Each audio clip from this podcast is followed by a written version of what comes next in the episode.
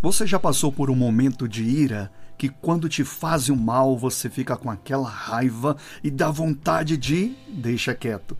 Deus tem uma palavra para você. Livro dos Salmos, capítulo 37, versículo 8 diz: Cessa com a raiva e abandona a ira.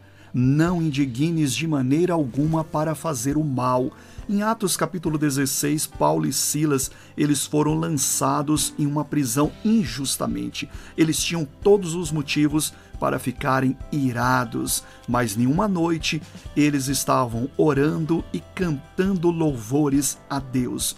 Deus está esperando que o seu coração se acalme, que você abandone toda essa ira, todo esse furor, porque ele quer operar um milagre na sua vida e os seus inimigos não vão te derrubar.